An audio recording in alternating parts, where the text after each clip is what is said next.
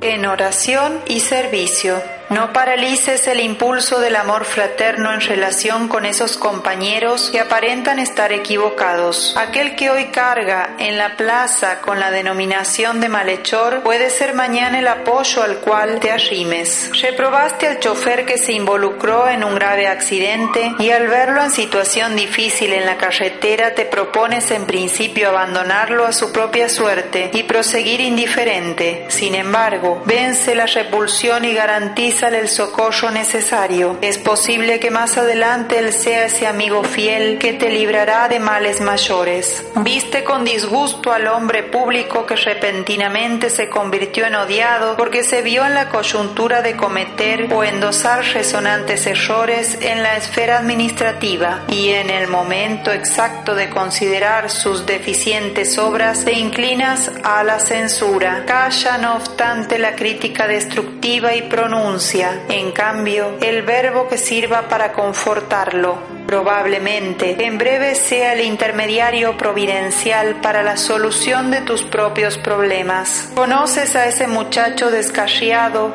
autor de faltas confesadas a causa de la carencia de educación, con lo que se vio severamente perjudicado a través del tiempo y al sorprenderlo embriagado en la calle de manera instintiva te dispones a pasar de largo. A pesar de eso, deja que la bondad inspire a tu corazón y bríndale simpatía. Puede acontecer en un futuro próximo que sea Él la persona indicada para salvarte de amargos peligros. Miraste con desprecio la joven desdichada que se entregó a costumbres indeseables, porque al faltarle en el hogar la debida asistencia creció satisfaciendo sus propios caprichos y ahora que la encuentras en las tramas de la delincuencia tiendes a incriminarla con palabras condenatorias.